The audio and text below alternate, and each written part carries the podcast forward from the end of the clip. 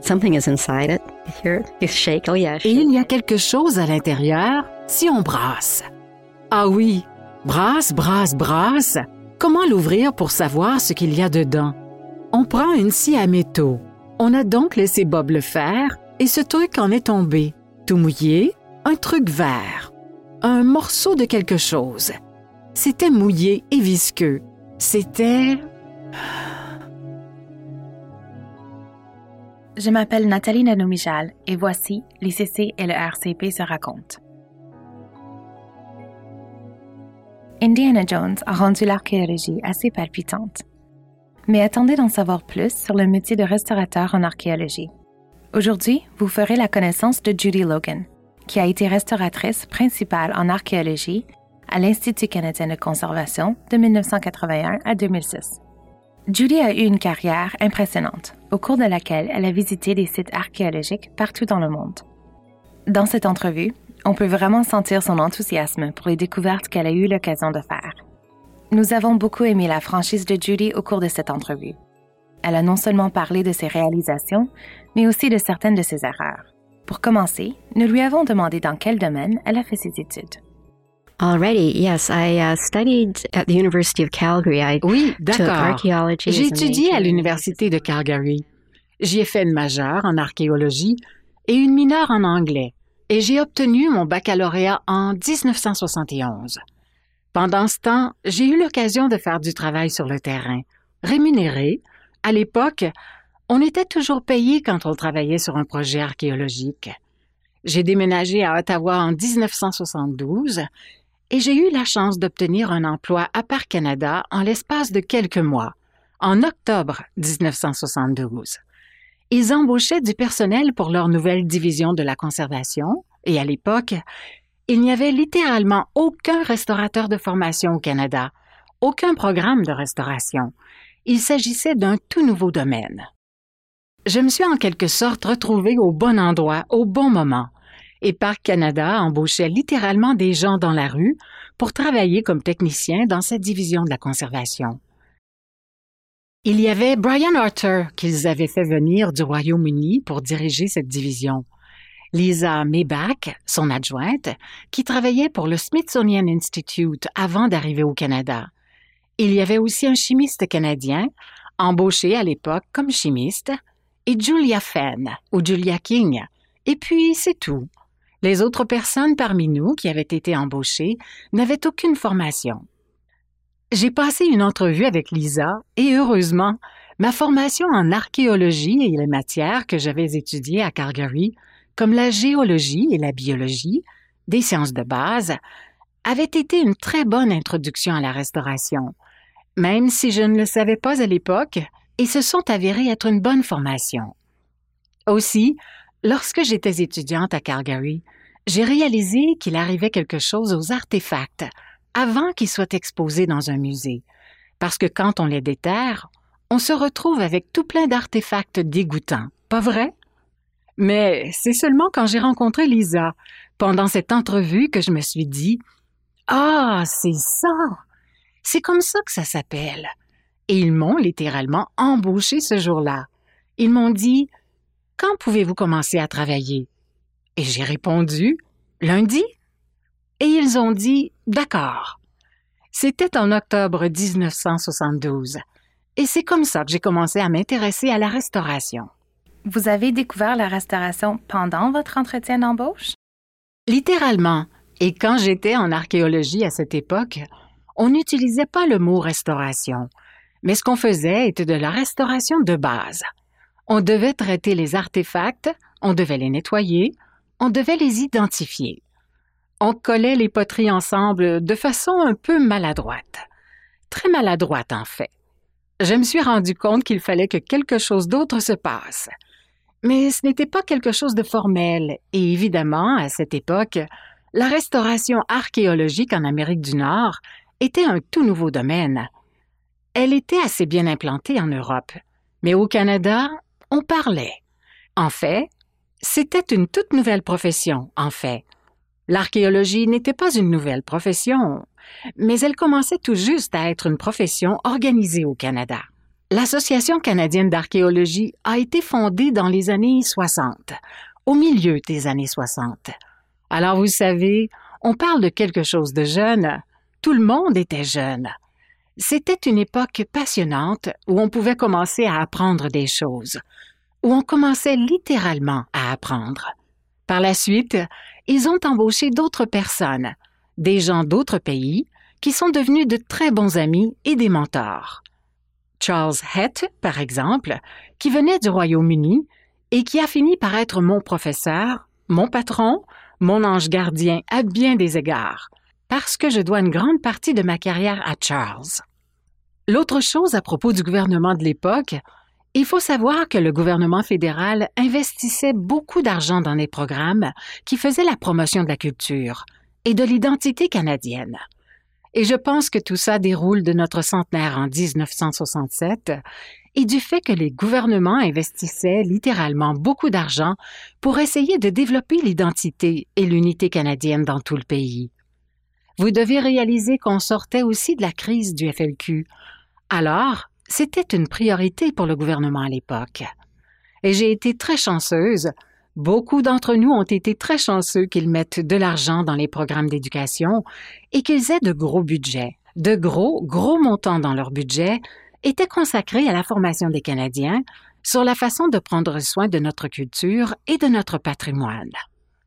J'ai été très chanceuse que le programme de maîtrise SR en restauration de l'Université Queen ait été instauré vers 1974.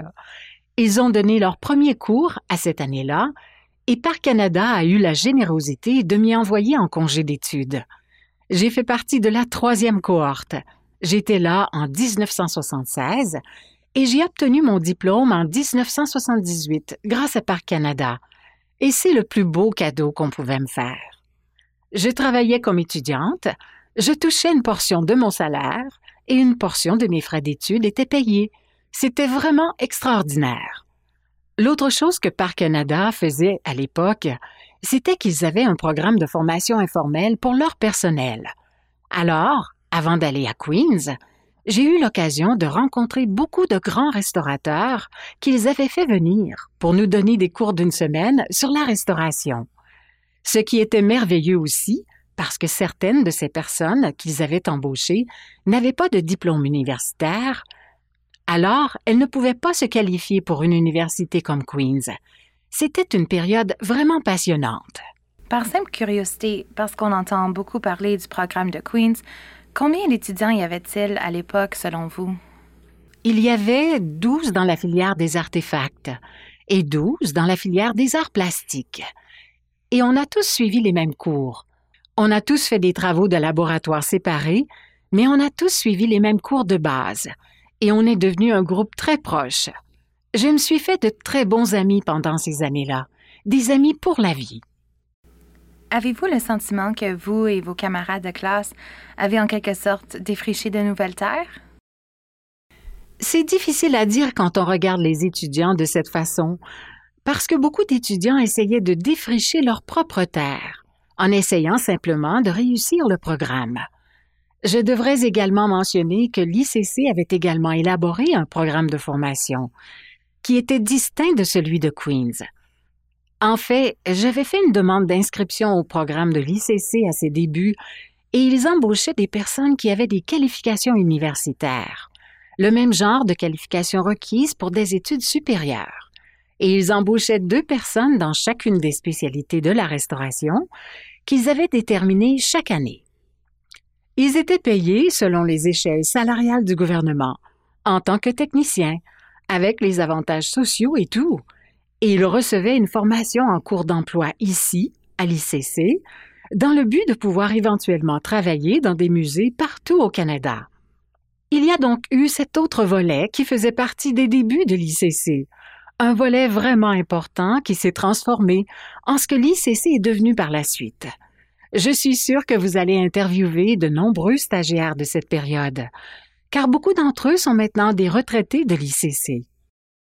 Quand vous avez commencé, vous avez expliqué que vous aviez été embauchée comme technicienne.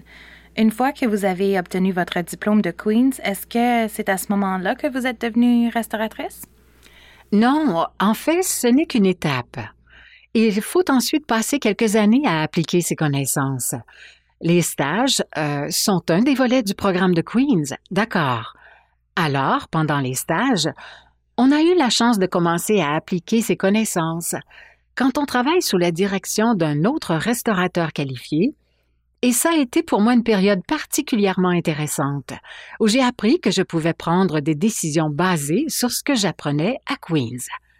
Qu'on peut réellement prendre, commencer à prendre des décisions, des décisions éclairées, au sujet des traitements et des raisons pour lesquelles ils se déroulent bien ou mal. Vous voyez? C'est très intéressant. Alors, quand on obtient son diplôme d'un programme universitaire, on continue sur cette voie et on a de plus en plus de responsabilités jusqu'à ce que, vous savez, jusqu'à ce qu'on devienne enfin un restaurateur qualifié et qu'on puisse prendre ses décisions et guider d'autres étudiants.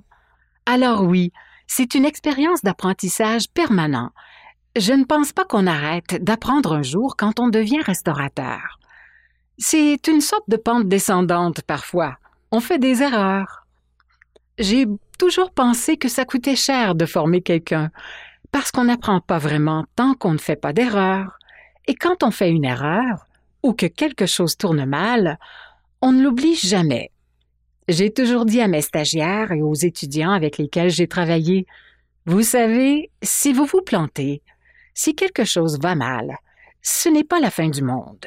Tant que vous savez pourquoi ça s'est mal passé et que vous pouvez corriger ou réparer les choses, c'est super. Mais tant que vous le savez et que vous pouvez l'éviter. Et soyez totalement honnête dans votre documentation, parce que vous devez confesser tous vos péchés dans la documentation. Alors, c'est là pour toujours. En même temps, je suis sûre que ces erreurs ont donné lieu à des découvertes. Oh, absolument. Oh oui.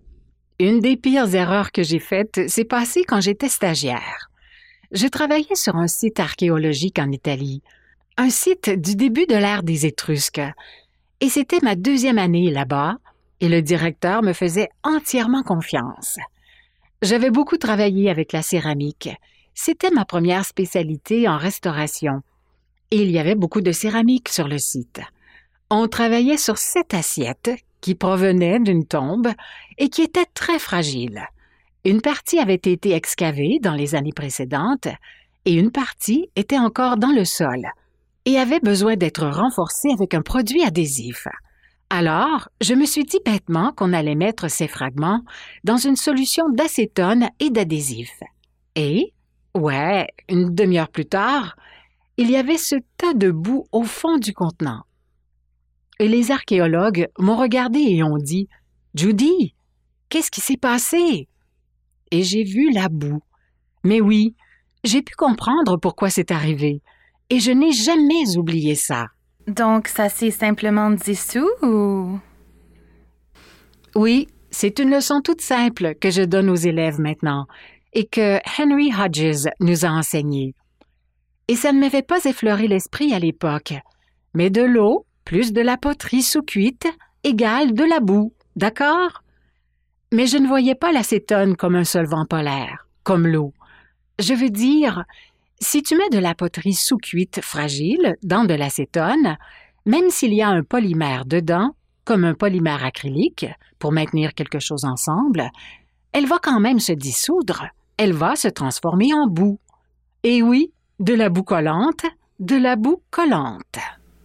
Comment les gens autour de vous ont-ils réagi? Ils ont été compréhensifs, très compréhensifs. Et je pense que ça fait partie de la restauration, ça fait partie de la croissance et de l'apprentissage. Et quand les choses vont bien, on se sent vraiment, vraiment, vraiment bien. Quand on a une idée et qu'on l'utilise, vous savez, on y réfléchit et on se dit que ça devrait marcher. On fait des essais sur de petits morceaux, pour s'assurer que ça va marcher, et ensuite on le fait en vrai sur l'objet. Ça fonctionne et on se sent bien. Pouvez-vous nous parler un peu d'un projet sur lequel vous avez travaillé et qui vous a marqué? Oui. Il y en a un dont je me sers lorsque je donne une conférence à l'Université d'Ottawa dans le cadre du cours d'archéologie de première année. C'est un exemple d'un site au Labrador qui a été très important pour ma carrière et pour l'archéologie canadienne. Il s'agit de la station baleinière basque de Red Bay, au Labrador. Les premiers à déterminer qu'il s'agissait d'une station baleinière basque sont Jim Tuck de l'Université Memorial et quelques-uns de ses collègues qui ont fait un relevé du port de Red Bay. Les historiens connaissaient l'industrie baleinière, mais personne n'avait jamais repéré ce site et par Canada, sous la direction de Robert Grenier, a découvert des navires baleiniers basques qui avaient fait naufrage dans le port et qui correspondent à la description qu'on trouve dans les documents juridiques qui décrivent le naufrage du San Juan en 1565. Il y avait donc les deux équipes, celle de l'Université Memorial, qui travaillait sur les sites terrestres, sur la terre ferme, à excaver les stations de chasse à la baleine, et celle de Parc Canada, qui travaillait sur le site sous-marin, à examiner une épave du 16e siècle. Et ça n'avait jamais été fait au Canada. C'était un des premiers sites de colonisation par les Européens à être fouillé au Canada. Le site de Lance aux Meadows était le plus ancien. Il datait des années 1500. On parle ici de quelque chose d'intéressant, de toutes nouvelles informations. On a eu beaucoup, beaucoup de projets intéressants à Red Bay. On y a découvert un cimetière en 1981 où on a fait des fouilles sur une période de trois ou quatre ans. Une des choses qu'on a trouvées dans le cimetière est un ensemble complet de vêtements. En fait, on a trouvé quelques ensembles complets de vêtements, mais le premier qu'on a trouvé était vraiment inhabituel. C'était un véritable problème. Le cimetière lui-même était dans une partie très rocheuse et sablonneuse du site. La plus grande partie du site était rocheuse et sablonneuse. Une partie était une tourbière et certaines parties étaient bien drainées. La préservation des restes humains dans le cimetière était très rudimentaire. Certains restes étaient bien préservés aux endroits où des coquillages les avaient recouverts. D'autres étaient essentiellement de la boue. Les os s'étaient désintégrés et ils avaient désormais la consistance de la boue. Et dans une tombe en particulier, on pouvait voir une personne couchée sur la pierre dans une petite fosse peu profonde dans le roc, qui avait été enterrée avec ses vêtements. On n'a pas trouvé de vêtements dans beaucoup de tombes, on a bien trouvé des traces de vêtements dans certaines tombes, mais il s'agissait alors d'un ensemble complet de vêtements, littéralement, et ils étaient très, très dégradés et dans le sol. On pouvait dire la position de la personne, comment elle avait été placée, avec les mains croisées au niveau de la taille, parce qu'elle portait une chemise et un pantalon. Mais c'était vraiment très dégradé, et il fallait trouver comment la sortir du sol sans la détruire parce qu'on ne pouvait pas simplement la soulever. La congeler était une option, mais on ne pouvait pas vraiment le faire parce qu'on aurait gelé la personne à la roche. Vous comprenez? J'ai donc emprunté une technique au restaurateur des beaux-arts afin de créer un tissu de surface fait de gaz et d'adhésif. Un tissu que je pouvais préparer en laboratoire. Donc je pouvais laisser sécher l'adhésif en laboratoire et le réactiver sur le terrain avec de l'acétone pour l'assouplir, afin qu'il forme un lien superficiel avec le textile, un doublage sans imprégnation comme on l'appelle. Et le textile était mouillé. Je dois le mentionner, tout ça était mouillé. Donc, le tissu a séché sur le terrain. On a pu soulever l'ensemble d'un coup, le poser sur un support et le ramener au laboratoire, puis à l'ICC, plus tard à l'ICC, où on a pu procéder à l'identification des fibres et envoyer des échantillons à un spécialiste au Royaume-Uni pour qu'il identifie les teintures de tissu. On a aussi fait appel à une spécialiste en création de patrons de costumes, dont la spécialité était les costumes historiques. Elle s'appelle Élise Dubuc. On a bien sûr aussi fait appel à nos restaurateurs de textiles. Comme je ne suis pas restauratrice de textiles, et que les textiles archéologiques ne sont pas non plus ma spécialité, j'ai confié cette tâche à Martha Siegel et à d'autres collègues du laboratoire d'archéologie. On a pu obtenir toutes les informations sur le type de laine utilisé, les teintures sur les deux ensembles. On a découvert des traces de bas dans le premier ensemble de vêtements qu'on avait fouillé. Dans le deuxième ensemble, on a constaté que la personne portait un chapeau et qu'elle avait aussi des chaussures et des bas et qu'elle portait une veste et une chemise. Ces vêtements n'étaient pas teints. Ils étaient tous tissés à partir d'une laine faite de fibres naturelles. Et le premier ensemble de vêtements, la personne portait une chemise rouge et un pantalon bleu foncé, fabriqué de façon très astucieuse. Parfait pour l'environnement dans lequel elle vivait. Bref, tout ça était très intéressant. On rassemblait toutes ces informations et Jim Tuck, à l'époque, pensait toujours en fonction de présenter ça au public. On doit présenter nos résultats au public. Il faut que ça ait un sens pour quelqu'un. Et la meilleure façon de le faire est de fabriquer des reproductions dans certains cas. Et c'est définitivement le cas pour les textiles. Donc, Élise, notre personne ressource, a réussi à trouver une femme qui filerait les fibres et tisserait le tissu, tisserait le textile et créerait des reproductions à partir des patrons d'Élise. C'est donc ce qui a été fait, et j'ai été surprise de voir ces objets sortis du sol, presque méconnaissables et en très mauvais état, et de pouvoir les ramener à l'état d'un objet stable, qui peut être exposé. Les textiles originaux sont tous exposés, ou du moins ils l'étaient. Je pense qu'il pourrait encore être exposé à Red Bay et en faire ensuite des reproductions. Quand j'ai vu la reproduction pour la première fois, j'ai été vraiment surprise parce que ça frappe visuellement. Quand on est restaurateur, on apprend à connaître les objets intimement, mais quand on peut voir le fruit de son travail, que ça donne quelque chose comme ça que n'importe qui peut regarder, c'est ce qui le rend très spécial.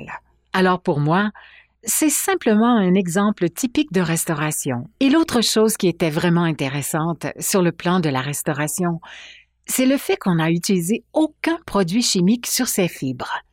La personne qui portait une chemise rouge et bleue, ou une chemise rouge et un pantalon bleu, les fibres étaient en si mauvais état qu'on n'a pas pu les réparer et ce qui restait de cette personne se trouve toujours dans les replis, entre les couches de ces textiles. Donc, si quelqu'un veut revenir en arrière et faire une analyse plus approfondie de cette personne, c'est possible.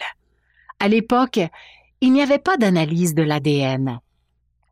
Maintenant, ça existe et beaucoup d'autres applications médico-légales pourraient être appliquées. On pourrait même faire de l'entomologie, examiner les types d'insectes.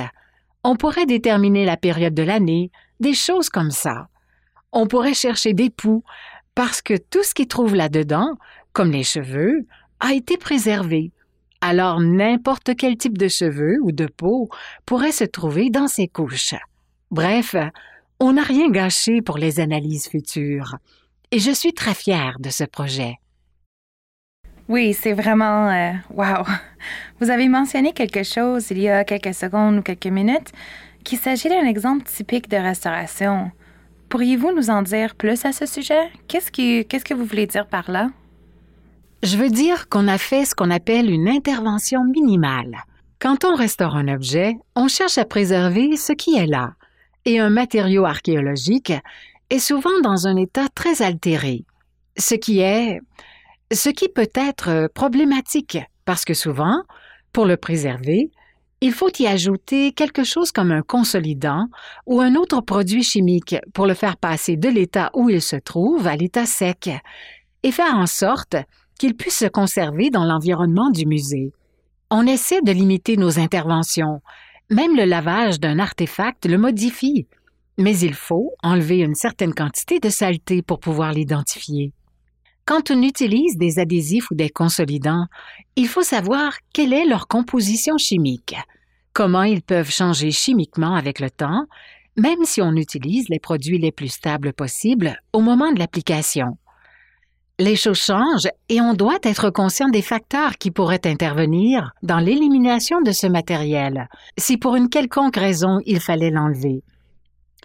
Les choses changent et on doit être conscient des facteurs qui pourraient intervenir dans l'élimination de ce matériel. Si pour une quelconque raison il fallait l'enlever, et la réalité, c'est qu'on ne peut jamais revenir en arrière. Quand c'est fait, c'est fait. Quand on se casse un bras, le bras est cassé, pas vrai? C'est pareil pour un morceau de poterie. Quand c'est cassé, C'est cassé. On peut le coller, mais il y aura toujours de la colle dessus. Et notre but est d'essayer de ne pas ajouter de produits chimiques quand ce n'est pas nécessaire. On essaie de créer des supports pour les artefacts de manière à ce que ceux qui sont fragiles puissent supporter leur propre poids sans qu'on ajoute quoi que ce soit à l'intérieur, qu'ils puissent se tenir debout tout seuls. Dans le cas des textiles, on a créé des supports pour les deux ensembles de textiles afin qu'ils puissent être examinés et retournés sans endommager les fibres. Et encore une fois, les analyses effectuées devraient servir à orienter le traitement ou à fournir des renseignements qui accompagneront l'objet, de façon à ce que les futurs restaurateurs ou gardiens puissent comprendre ce qui se passe si l'objet subit des changements. Et comme je le disais, l'objectif du traitement typique est que d'autres personnes puissent apprécier cet objet. C'est normal de travailler de façon isolée, mais on ne peut pas vraiment faire ça. Quelqu'un doit profiter de vos actions, et c'est pour ça qu'on préserve ces choses pour les présenter au public et faire en sorte qu'ils les comprennent. En 1988, je crois, vous avez écrit un article intitulé Réflexion sur le rôle du restaurateur archéologique. J'ai trouvé l'article très intéressant. Selon moi, vous y expliquez en quelque sorte la perspective du restaurateur qui travaille sur le terrain et d'autres éléments. Pour les gens qui n'ont aucune expérience dans ce domaine, pouvez-vous nous expliquer la différence entre le rôle de l'archéologue et celui du restaurateur? Quelle bonne question. Quand j'ai écrit cet article et quand je travaillais dans les années 80, la plupart des travaux d'archéologie qui se faisaient à l'époque étaient axés sur la recherche, autrement dit, par question de recherche. Les archéologues font des fouilles pour trouver plus d'informations sur une certaine culture une certaine période de l'histoire. Red Bay en est un exemple. Il s'agissait des Basques du 16e siècle. Ce qu'on faisait en tant que restaurateur, c'est qu'on travaillait avec les archéologues. On devait comprendre ce qu'ils essayaient de récupérer du site. D'abord, pourquoi est-ce qu'ils faisaient des fouilles? Qu'est-ce qu'ils s'attendaient à trouver? Comment on pouvait se préparer à ce qu'ils allaient trouver? J'ai découvert que mon rôle dans un site consistait simplement à atténuer un processus entier d'archéologie, à m'assurer que tout se déroule sans problème, qu'on ne nuisait pas aux fouilles, qu'on améliorait les fouilles et qu'on travaillait avec les étudiants pour qu'ils sachent quoi faire sur le terrain quand ils commencent à trouver des choses. Et on travaillait avec un registraire pour s'assurer que les choses soient enregistrées de façon fluide. Et emballées, oh mon Dieu, emballer, emballer. Quand on travaille dans un pays étranger, ça complique un peu les choses, parce qu'on ne peut rien apporter. Travailler sur le site est un plus, mais c'est aussi pour moi la partie la plus exigeante et la plus passionnante de l'archéologie. Est-ce qu'il s'agit en partie d'une négociation entre... Parce que quand vous parlez d'atténuer et de vous assurer de ne pas nuire, il y a une négociation à faire avec les archéologues ou avec les gens qui travaillent sur le site, non? Oui, parfois le restaurateur a plus d'influence sur ce qui entre dans le laboratoire de restauration. Parfois, l'archéologue prend cette décision parce qu'il y a tellement de choses et qu'il veut que le restaurateur se concentre uniquement sur les choses qui peuvent être faites, qui doivent être faites sur le terrain parce qu'il n'y a pas d'ICC à qui les envoyer. Ça doit se faire sur le terrain, et c'est correct, parce qu'encore une fois, c'est dans son intérêt de s'assurer que les bonnes décisions sont prises.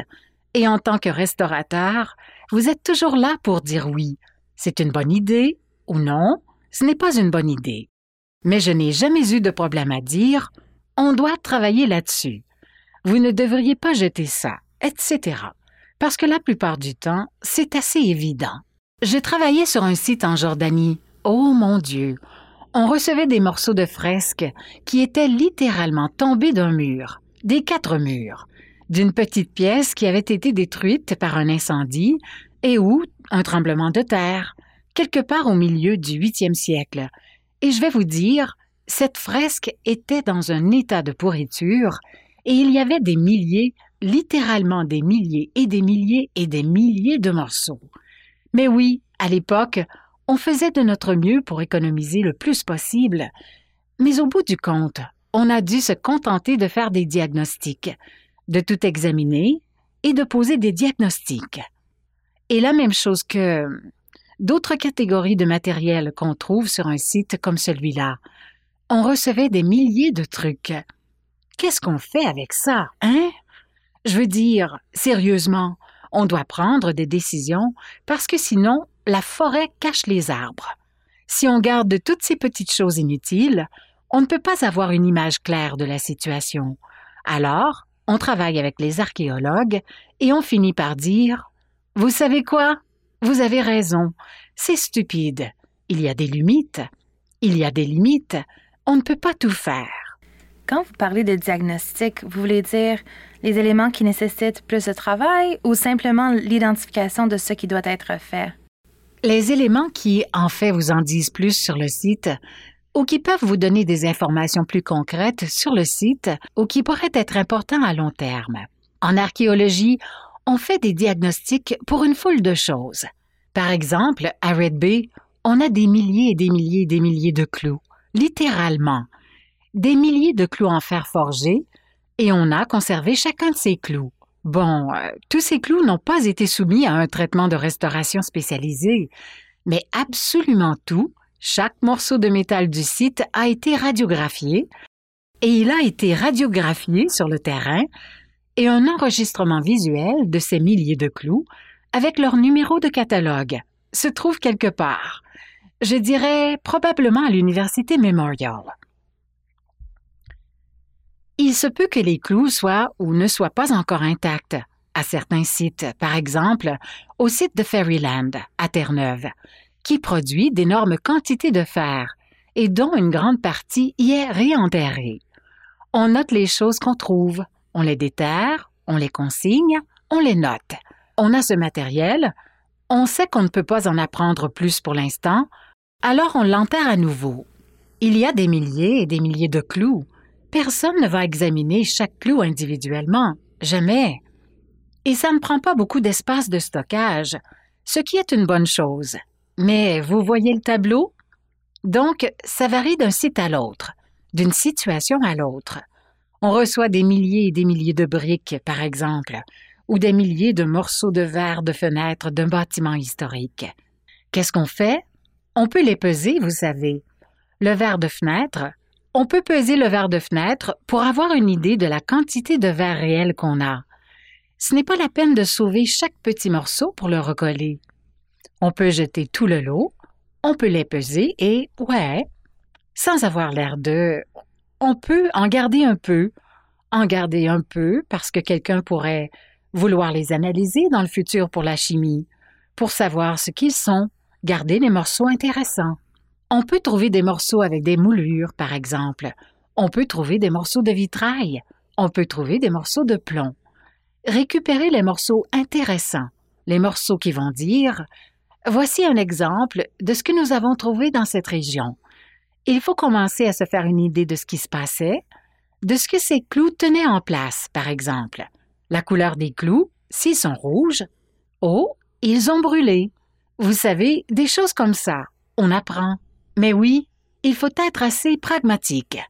Et c'est en fait en regardant l'évolution de la restauration, de la restauration archéologique au fil des ans, le plus gros problème de la restauration archéologique, je dirais, la façon dont elle a évolué, pour les archéologues aussi, c'est la façon de traiter les collections parce qu'elles ne sont, parce qu'elles se sont énormément, énormément développées. Et c'est le moins qu'on puisse dire, à un tel point que les installations ne peuvent pas fournir de services de conservation pour les collections archéologiques. C'est un énorme problème en archéologie et beaucoup d'activités archéologiques sont maintenant menées dans le cadre du processus d'évaluation environnementale. Chaque fois qu'il faut construire ou aménager un bâtiment, l'archéologie fait partie de l'évaluation environnementale, ce qui signifie que des fouilles sont effectuées et à l'endroit où se trouvent ces matériaux, qui est responsable de ces matériaux. C'est un enjeu important. La restauration en est encore un élément important pour aider les gens à prendre des décisions et s'assurer que ces collections sont conservées ou que des parties représentatives de ces collections sont conservées. Pour revenir à l'objet dont nous parlions plus tôt, il s'agissait d'un textile fragile, n'est-ce pas? Comme je le disais, je ne suis pas une restauratrice de textile. Vraiment pas une restauratrice de textile. Mais avec quelque chose comme ça, c'est... On fait venir toutes les personnes qui font véritablement le travail, et elles guident le tout en fait. Mais c'est l'une des beautés de travailler ici. Je pense qu'on va aussi en parler. C'est l'une des beautés de travailler à l'ICC, d'avoir accès à tellement, tellement de spécialistes dans cet édifice. Et au sein de la communauté de spécialistes de ce bâtiment, ils ont eux aussi leur réseau. Ils ont cet énorme réseau de personnes. Alors, quand quelqu'un vient voir un restaurateur à l'ICC pour lui poser une question, il ne voit pas une personne en particulier, il voit tout un réseau de personnes. Et c'est vraiment génial. Quand je travaillais ici, c'est ce que j'étais en mesure d'offrir à nos clients, et je trouvais ça très important. Vous avez parlé de l'expérience de travail sur le terrain en Jordanie. Pouvez-vous nous dire comment ça s'est passé? Comment vous avez reçu une demande pour aller travailler sur un projet dans un autre pays? Comment tout ça est arrivé? Eh bien, c'était vraiment intéressant. J'étais chef de la division de l'archéologie et des textiles à l'époque, et on a reçu une lettre du directeur de projet, John Olson, de l'Université de Victoria, disant qu'il avait besoin d'un restaurateur. Il avait travaillé sur un site dans le sud de la Jordanie. Il avait découvert cette fresque, des fragments de fresque en plâtre coloré, et il a dit On a vraiment besoin d'un restaurateur. Pourriez-vous nous recommander quelqu'un?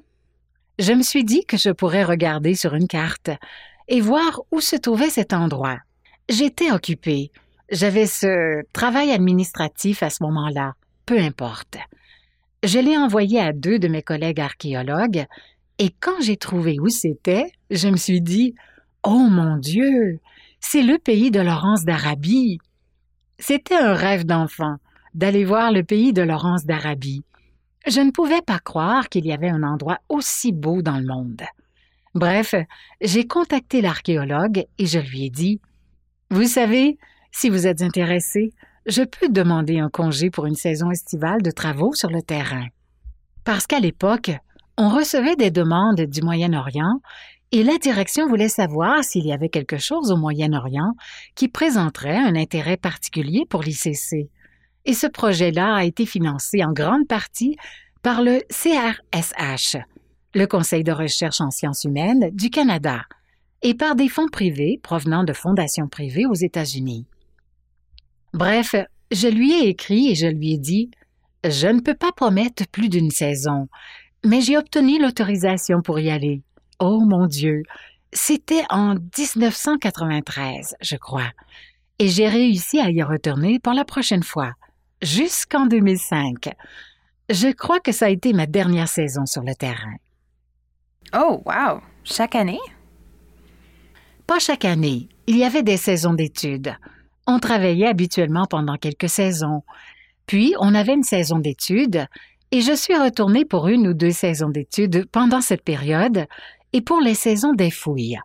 C'était un très gros projet, un projet vraiment intéressant on a trouvé tout plein de fresques dans cette salle.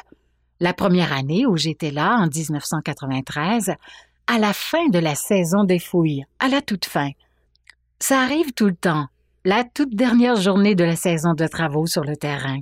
L'archéologue du projet qui était responsable de cette partie du site était une étudiante au doctorat de Harvard, et on se trouvait sur le sol en plâtre d'origine de la pièce et il y avait ce matériau noir qu'elle avait trouvé.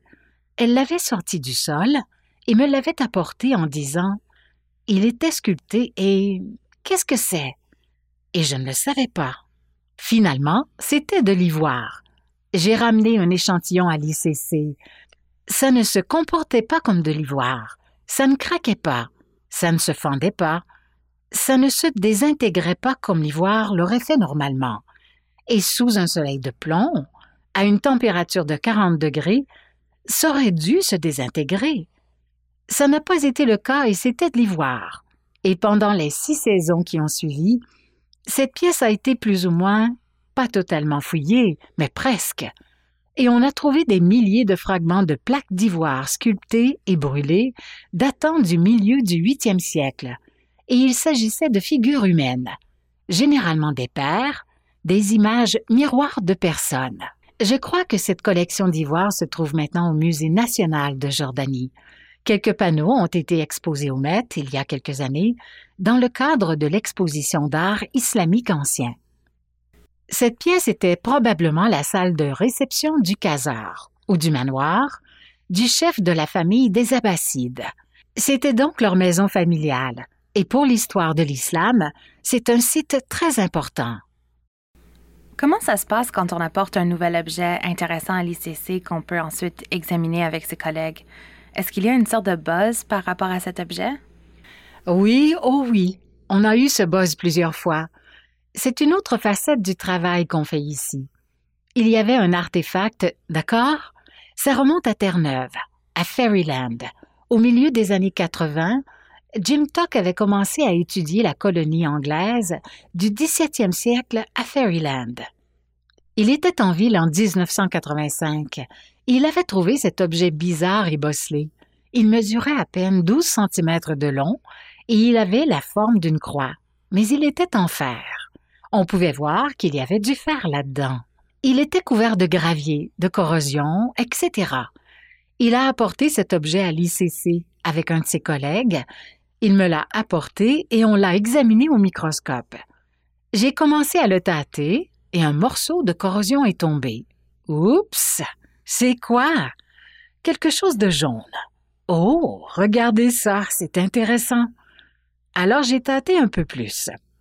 On a le droit de faire ça prudemment, vous savez. Il faut bien commencer quelque part, n'est-ce pas? Et là, il y a eu un autre morceau d'une autre teinte de jaune. Et je dis, Quoi? Parce que c'est du fer. Donc, pendant que ces deux archéologues étaient là, j'ai appelé le laboratoire de recherche analytique et j'ai dit Est-ce que quelqu'un pourrait jeter un œil à ça? Et en l'espace d'une demi-heure, dans un très court laps de temps, on a obtenu les résultats. Le premier était en or et l'autre était en laiton. Oh, et tout à coup, la teinte de cet objet change. Vous ne regardez pas seulement une quelconque masse de fer bosselé et bizarre. Vous regardez un objet.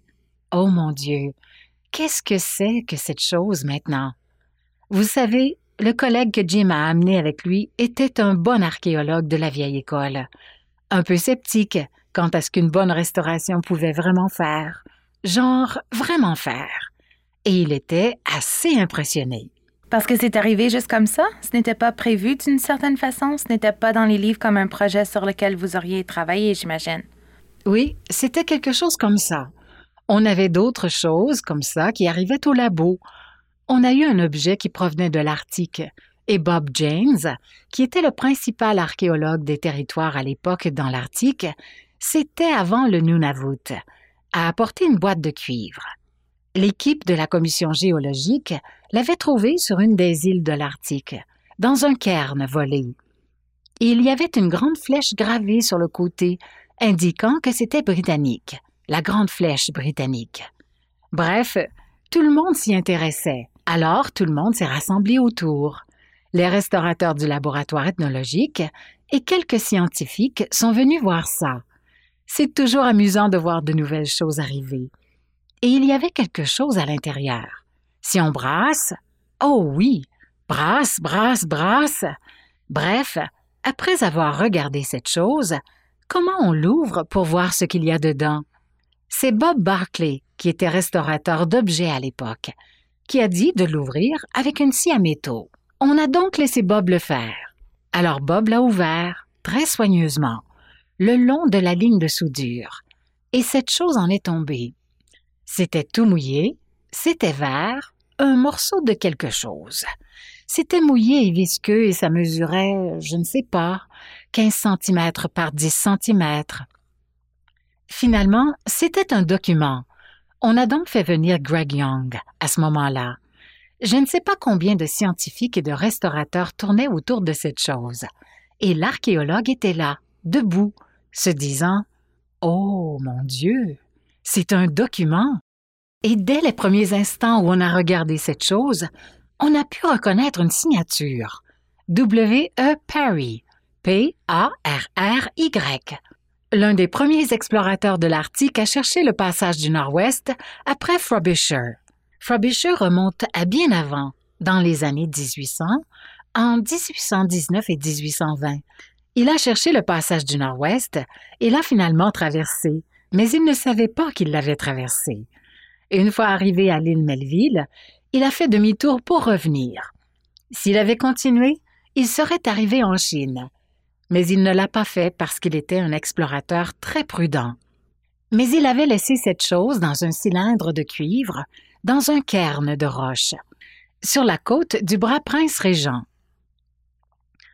Il était coincé là à cause de la glace, et il a laissé ça. L'amirauté lui avait ordonné de laisser des messages chaque fois qu'il touchait terre, au cas où Franklin se trouverait dans le secteur. Franklin explorait la terre ferme à l'époque, dans les territoires du Nord-Ouest, où il était en train de se perdre et de perdre ses hommes. C'était avant la grande expédition. Franklin avait fait de l'exploration terrestre avant de faire la traversée à bord de l'Airbus et du Terror. Mais c'est son collègue et ami, William Edward Parry, qui avait laissé cette chose, sur ordre de l'amirauté britannique. Et ça nous a pris un certain temps pour en faire l'analyse. Bien sûr, on a fait faire l'analyse par Greg Young, et on a découvert qu'il y avait en fait un morceau de peau non tanné on a découvert qu'elle contenait du carbone de calcium. On a découvert que la surface était plus dégradée que le reste de la peau parce que Greg Young a pu appliquer une technique qu'il venait de mettre au point pour examiner des objets faits de collagène. La peau, pour déterminer l'état de la peau, et c'était tout nouveau. C'est quelque chose qui a été mis au point à l'ICC par le personnel de l'ICC par Greg Young et on a finalement pu le faire sécher sur une table aspirante à froid. On l'a traité comme un morceau de papier, sauf que c'était un morceau de peau non tanné, extrêmement dégradé. Il y avait des traces d'écriture dessus, et c'est uniquement grâce au nom de ces deux navires, l'Éclat et le Griper, qu'on a pu la dater. On pouvait voir sa signature. Donc, tous ces éléments se rejoignaient. Mais oui, encore une fois, c'est comme ça que tout a commencé, par un Oh wow! Et tous ces gens qui étaient là et qui disaient Qu'est-ce que c'est? Qu'est-ce que c'est? On a parlé de votre présence à Parc. Quand exactement êtes-vous arrivé à l'ICC et qu'est-ce qui vous a amené à l'ICC? Bien, en fait, j'ai fini mes études à Queens et j'étais comme sur un nuage. J'étais vraiment, vraiment emballée par la restauration. L'été d'avant, J'étais à Red Bay avec Parc Canada et j'avais vu ce que l'ICC faisait avec l'Université Memorial et évidemment, je connaissais l'ICC. Tout le monde se connaissait. On jouait au hockey ensemble à l'époque. D'où Jésus. Je me suis dit que je n'avais rien à perdre à essayer. Pourquoi pas? Deux choses excitantes se sont produites le premier jour où j'étais au travail. Tout d'abord, Charles m'a dit Personne d'autre n'a vraiment envie d'aller à Red Bay cet été. Alors, tu peux y aller si ça t'intéresse. Je me suis dit, vous me laissez m'occuper du meilleur site archéologique au Canada? Vous voulez rire? Et la deuxième chose était, ah oui, on aura aussi bientôt un atelier de métal avec Henry Hodges. Accepterais-tu de le faire avec lui? Et je me suis dit, oh mon Dieu, je dois faire un atelier avec mon professeur. Alors bon, c'était mon introduction à l'ICC et j'ai trouvé ça assez emballant, oui. C'était une bonne décision. Quand on est jeune et qu'on vient tout juste de sortir de l'école, qu'on a des idées qu'on n'a pas d'idées préconçues sur ce dans quoi on s'embarque, c'est là qu'on fait un très, très bon travail et qu'on a une très bonne dynamique. Je déteste dire ça, mais j'espère que quand nous serons tous partis à la retraite, la nouvelle cohorte sera aussi sera géniale et aussi heureuse qu'on l'était. Mais on a tous grandi ensemble. On avait tous à peu près le même âge. Comme je l'ai mentionné, le hockey, c'est disons qu'à une certaine époque, Parc et l'ICC jouaient au hockey, au baseball et à d'autres sports. Les choses ont changé, mais on travaille tous ensemble.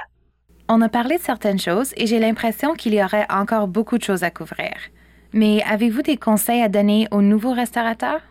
Eh bien, une chose que j'aurais dû faire beaucoup mieux quand je travaillais, j'aurais dû garder des notes personnelles plus détaillées. Quand vous prenez des notes, n'abandonnez jamais votre stylo et votre crayon. Gardez vos notes, gardez vos carnets, gardez tous vos journaux. Je crois qu'ils sont inestimables et je m'en veux souvent quand je pense que je n'ai pas pris ça en note, parce qu'au fil des ans, vous allez bâtir un réseau de collègues et avec un peu de chance, votre réputation va se répandre de façon positive et les gens vont vous demander conseil. Les artefacts que vous aurez traités vont vous revenir, revenir vous hanter peut-être, ou vous rappeler vos bons coups. Et vous serez étonné de voir tout ce que vous avez appris au fur et à mesure que vous avancez.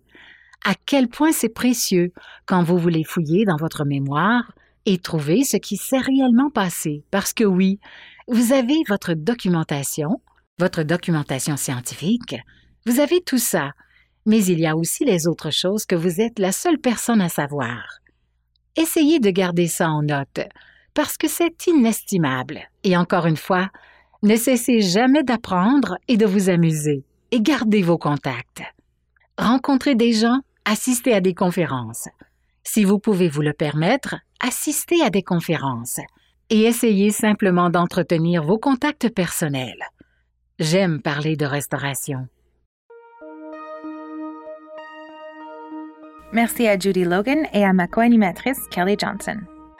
L'ICC et le RCP se racontent est une production de l'Institut canadien de conservation, ministère du patrimoine canadien. Notre musique a été composée par Lee Rosevere. Voix hors champ par Carmen Grenier. Aide à la production par Pop-Up Podcasting. Qui devrions-nous interviewer dans le cadre de cette balado-diffusion? Trouvez-nous sur Facebook à l'Institut canadien de conservation et dites-le nous. Dans le prochain balado. He headed the Potato Museum in Prince Edward Island. Il dirigeait le musée de la pomme de terre de l'île du Prince-Édouard.